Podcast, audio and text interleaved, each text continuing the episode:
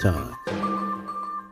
Ja, hallo und herzlich willkommen bei Team Time, bei deinem Podcast für langfristige Freude an der Zusammenarbeit und nachhaltigen Kundenfokus, trotz stetigen Wandel. Und damit hallo und herzlich willkommen zur 15. Folge. Und diese 15. Folge setzt auf auf die letzte 14. Folge. Und da ging es ja um die Kunst des Feedbackgebens, was Feedback überhaupt bedeutet, wie ihr euch ja selbst kritisieren könnt, wie ihr andere gut kritisieren könnt und ja, wie ihr dann auch ins Gespräch kommen könnt.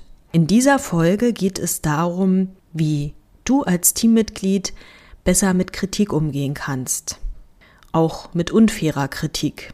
Denn die wird es immer wieder geben. Wenn ihr zum Beispiel Kundenkontakt habt, dann kommt vielleicht mal eine E-Mail, die vielleicht nicht so nett ist, auch ein bisschen giftig geschrieben ist, weil vielleicht etwas mit dem Service, mit dem Produkt nicht in Ordnung war. Oder auch im Team selbst kann es dazu kommen, dass ihr Kritik empfängt, die euch vielleicht ein Stück weit auch triggert.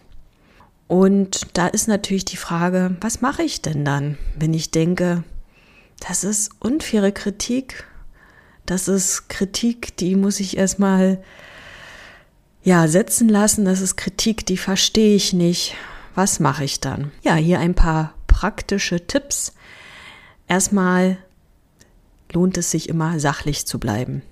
Ich weiß, das ist je nach Typ nicht so einfach. Ich kenne das auch, ja. Also wenn mich etwas mitnimmt, wenn mir etwas wichtig ist, wenn mir jemand wichtig ist, wenn mir eine Sache wichtig ist, dann ähm, ja, spielt auch mal das Temperament mit rein. Aber so grundsätzlich ist es immer gut, sachlich zu bleiben. Vor allen Dingen auf Arbeit, auf Arbeit professionell bleiben, sachlich bleiben, immer wieder zurückkommen auf die fachliche, technische Komponente auf das, was eben mit dem Service, mit dem Produkt zu tun hat. Ähm, es ist was anderes, wenn ich mich zu Hause irgendwie streite, zu Hause kritisiere. Auch das sollte ja äh, menschlich passieren und ohne, dass ich irgendwie den anderen persönlich angreife.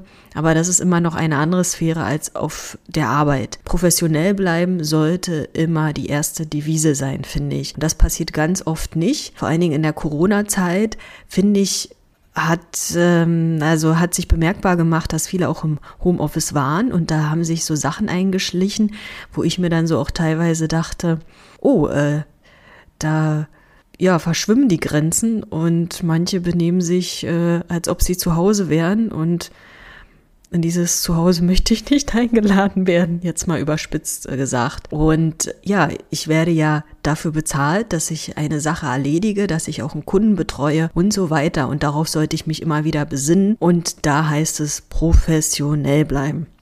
Und das Thema immer wieder zurückholen, in den Fokus holen. Worum geht's denn eigentlich? Ja, und dann, wenn ich Kritik bekomme, sollte ich mich auch bedanken ähm, das kann auch ja eine Strategie sein, auch wenn ich mir denke, so, oh, was ist denn das jetzt? Ich weiß jetzt gar nicht, was ich damit mit diesem Geschenk jetzt anfangen soll. Erstmal bedanken. Außer ist es vielleicht etwas, wo ich mir selber sage oder wo du dir dann selber sagst, das, also das kann ich mir einfach nicht annehmen, weil das nicht den Tatsachen entspricht, so wie ich arbeite, so wie ich mich verhalte, so wie mich auch andere reflektieren, das passt einfach nicht. Ähm, dann kann ich auch sagen, ja, vielen Dank für deine Sichtweise. Ich habe meine eigene. Das ist eine Möglichkeit. Ja, und dann, ähm, ja, Selbstschutz ist auch mal angesagt, Grenzen setzen, ähm, das vielleicht auch mal drüber hinwegsehen, da gar nicht drauf reagieren. Wenn es wirklich unfaire Kritik ist, die vielleicht gar nicht dazu passt, wie du arbeitest, dann ja auch ein Stoppzeichen setzen und auch mal sagen, nein, das entspricht nicht den Tatsachen. Das und das und das ist passiert, wenn du überhaupt in diese Erklärungsmodus kommen willst. Das macht es meistens nicht besser. Äh, besser ist es dann zu sagen, Stoppzeichen zu setzen und zu sagen, dieses Gespräch ist jetzt vorbei. Vielen Dank für die Kritik, die du mir gegeben hast. Das ist jetzt aber hiermit beendet, dieses Gespräch. Oder, ja, je nach Kritik, die wir empfangen, können wir auch sagen, ja Mensch, ey, du hast recht. Ich war da in meinem Ton nicht wirklich professionell. Ich äh, war da angriffslustig, wie auch immer. Du hast recht, Mensch, das tut mir auch leid. Ja, also da kommt wieder die Komponente hinzu, dass ich die Größe haben muss, mich zu entschuldigen, wenn etwas schief lief.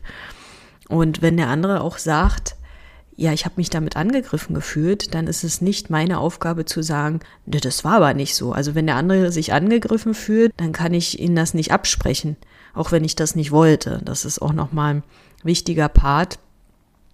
Ja, dann empfiehlt es sich auch einfach manchmal zu lachen. Was soll's? Jemand hat deinen Geburtstag auf Arbeit vergessen, jetzt ist aber wichtig. Lach einfach drüber. Jemand hat wieder vergessen, Kaffee nachzukochen in der Küche. Einfach drüber lachen, weil der Hinweis ja schon seit Jahren vielleicht nichts bringt. Ja, dann kannst du natürlich in ja kritischen Fällen, wenn es wirklich dann auch zum Streit ähm, wird und ihr den selber nicht beilegen könnt, zum Beispiel als Teammitglieder natürlich auch ja jemand zu Rate ziehen, sage ich mal. Ob das nun jetzt direkt die Führungskraft sein also heute oder ein anderer Kollege, das ähm, steht dir dann offen. Und ja, sich selbst auch zu hinterfragen. Ja, also ähm, ich habe ja schon gerade gesagt, manchmal müssen wir auch einfach mal sagen, Mensch, du hast recht, stimmt, ist doch nicht schlimm.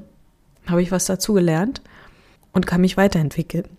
Und manchmal auch ja, die Situation hinterfragen und in die Lage des anderen hineinversetzen. Und das ist ja so ein, ja, ich sag mal auch so ein Kunststück und hat wieder mit Empathie zu tun.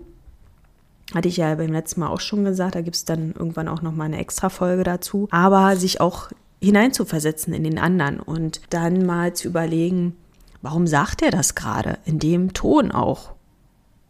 Oder warum greift er mich eigentlich ungerechtfertigt an? Und da einfach mal verschiedene Positionen aus dem Blickwinkel des anderen einnehmen. Also das kannst du zum Beispiel so machen, dass du dir zu Hause oder auch in einem Meetingraum, wo dich vielleicht niemand sieht, mal zwei Stühle hinstellst. Du setzt dich auf den einen, du stellst dir vor, der andere Stuhl gehört deinem Kollegen, der da was gesagt hat. Und dann tauschst du die Plätze und nimmst den Platz deines Kollegen, deiner Kollegin ein und agierst da wie dein Kollege, deine Kollegin. Das ist ein hohes, äh, ja, es ist ähm, vielleicht ungewohnt, aber da kannst du dir dann folgende Fragen stellen. So, also was ist denn meine Motivation, wenn ich diese Person bin? Was möchte ich da? Mehr Gehalt? Einen anderen Service? Kundenfreundlicheren Service? Weniger Arbeit? Was ist meine fachliche, technische Motivation? Was ist auch mein fachlich-technischer Background, warum ich so argumentiere, wie ich argumentiere? Und wie sieht mein Umfeld aus auf der Arbeit? Mit wem arbeitet dein Kollege zusammen? Wie sieht sein privates Umfeld aus? Läuft es da vielleicht gerade nicht so rund und deshalb ist derjenige gereizt? Ja, und dann agier mal wie dein Kollege, deine Kollegin. Und das öffnet dann auch manchmal das Blickfeld.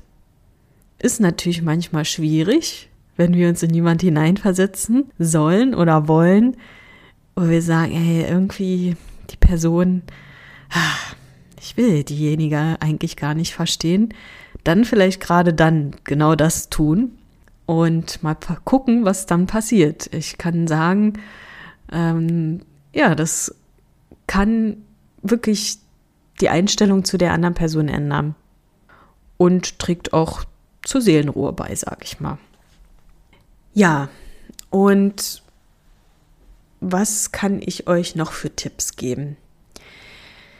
Ja, den inneren Frieden mit unfairer Kritik zu finden, ist auch manchmal gar nicht so einfach. Hier aber so ein paar Tipps. Also Atmung. Die Atmung bringt uns immer wieder zurück in Sein, kann ich nur sagen vor allen Dingen als Achtsamkeitscoach, ja, ähm, muss ich auch sagen, dass ja, das einen sehr großen Mehrwert hat, denn das beruhigt das Nervensystem, du kommst runter, du kommst wieder zurück in den Körper und mal aus deinen Gedanken raus. Aber auch bevor ich Achtsamkeitscoach war, habe ich Meditation schon für mich entdeckt. Vielleicht ist das etwas für dich. Oder wenn du sagst, die Meditation ist wirklich, dafür bin ich zu hibbelig, das ist einfach nicht meins, dann einfach mal im Bauchraum einatmen und da bitte auch so einatmen, dass sich dein Bauchraum füllt. Ja, also für, wir Frauen neigen ja oft zum Bauch einziehen, aber die natürliche Atmung geht so, dass sich dein Bauchraum weitet beim Atmen, ja. Also du willst ja Luft aufnehmen und beim Ausatmen senkt sich der Bauch. So rum geht's richtig. Ja, ansonsten abwarten und nicht sofort reagieren. Das wird jetzt denjenigen schwerfallen, die viel Feuer haben und temperamentvoll sind, die dann sagen, ich reagiere direkt, ich weiß, was ich dazu zu sagen habe. Ja, das kann ja auch manchmal gut sein, direkt zu reagieren, aber bei manchen Sachen schaukelt sich das eben nur hoch und manchmal einfach nicht zu sagen und mal abzuwarten und sich dann vielleicht auch noch ja, die Sichtweise von anderen Kollegen mit reinzuholen, ist vielleicht gar nicht mal so schlecht, ja. Oder auch die Verärgerung mit anderen Kollegen zu teilen, zu sagen, Mensch, das und das ist mir passiert. Dabei jetzt nur nicht hier ins Lästern kommen, hier, hier der wieder und so, das vergiftet auch ähm, das Umfeld das nun nicht, aber ich kann ja sagen, das und das ist passiert, was sagst du dazu? Ja, und sich vielleicht auch klar zu machen, es hat nichts mit mir selbst zu tun. Das ist der schwierigste Part denn es hat immer was mit dem anderen zu tun. Der andere teilt mir was mit, was er denkt. Das ist sein Standpunkt, das ist seine Sichtweise, so wie er erzogen wurde, so wie er aufgewachsen ist, so wie er seinen beruflichen Werdegang äh, gegangen ist und so weiter. Seine Werte, seine Regeln, die er sich selbst gesetzt hat. Das, was er sagt, das basiert, oder das, was sie sagt, basiert eben darauf. Das hat mehr mit dem anderen zu tun als mit mir. Aber nichtsdestotrotz kann ich ja Kritik hinterfragen und schauen, ne, äh, welchen Part nehme ich denn für mich an als Geschenk. Und dann vielleicht mal so ein unkonventioneller Tipp. Lass die Probleme der anderen dort, wo sie hingehören, bei ihnen. Guter Spruch, finde ich. Weil das genau darauf abzielt, was ich gerade gesagt habe. Wenn ich irgendwas erwarte, dann sind es meine Erwartungen, aber die haben wenig mit dem anderen zu tun, sondern mehr mit mir selber. Und genauso ist es mit der Kritik. Ja, und Robert Betz oder Beetz sagte schon, wenn Kritik dich trifft, betrifft sie dich. Wenn ich mich also angegriffen fühle von etwas, dann sage ich ja unterbewusst, ey, ja, das ist ja meins hier. Die Kritik ist, ist meins. Auch wenn ich mich drüber aufrege und sage, das passt nicht zu mir, dann habe ich sie ja irgendwo angenommen. Und das hat ganz viel mit Unterbewusstsein zu tun und ja, so wie wir aufgewachsen sind, ja, mit Angst, Wut, Scham, mit dem inneren Kind, das ja jeder noch mit sich in sich trägt. Und da werden unsere Knöpfe gedrückt. Kollegen drücken immer mal wieder unsere Knöpfe. Und ja, bevor du dann direkt zurückschießt, frag dich mal, warum nehme ich mir das jetzt eigentlich gerade an? Und warum lache ich nicht darüber? Oder warum hinterfrage ich es nicht einfach? Habe ich vor was Angst? Woher kommt es eigentlich? Das ist, ja, schwere Eigenarbeit. Zurückschießen ist da einfacher. Mal gucken, für was du dich so entscheidest. Aber Robert Betz sagte auch schon, ja, wenn du bei Kritik nicht direkt zurückschießt und zurückkritisierst, dann hört das Gekämpfe, der hört der Kampf auf. Dann herrscht auf einmal Frieden. Und Frieden ist doch gut. Und Klarheit auch. Ja, und ansonsten, wenn du sagst, also hier, das Kundenfeedback, das war, puh, ja, da ist vielleicht was schief gelaufen, aber so wie da kritisiert wurde oder so wie da ein Kommentar, eine Bewertung abgegeben wurde, puh, das ähm, geht über den schlechten Service, den wir abgeliefert haben, hinaus oder den Fehler hinaus, der eben auch manchmal passiert dann sagt ihr einfach, verletzte Menschen verletzen Menschen. Und damit, ja, ist dir vielleicht in dem Moment nicht wirklich weitergeholfen, aber vielleicht doch, weil du dir wieder klar machst, auch der Kunde hat irgendein inneres Kind in sich, ja, wenn der da so rumschreit wie ein kleines, bockiges Kind und nicht in der Lage ist zu sagen, liebes Team so und so, hier habt ihr meine Ware nicht versendet, die habe ich immer noch nicht, und dann sagt er, also unter aller Kanone, die können ja eh nichts und so weiter, ja, also äh, völlig aus dem Rahmen fällt, dann hat das auch was mit demjenigen zu tun. Ja, ich hoffe, die paar Tipps helfen dir, helfen euch dabei, einen kühlen Kopf zu bewahren, wieder zurück zum Fokus zu kommen und professionell zu sein. Denn mit Professionalität arbeitet es sich einfach einfacher. Ja, und dann habt ihr auch wieder Spaß an der Arbeit und könnt die Kritik auch positiv nutzen. Und ja, in diesem Sinne wünsche ich euch noch eine schöne Woche. und sage Tschüss, bis zum nächsten Mal. Abonniert den Podcast gerne, damit ihr die nächste Folge nicht verpasst, wenn es wieder heißt It's Tea Time Baby.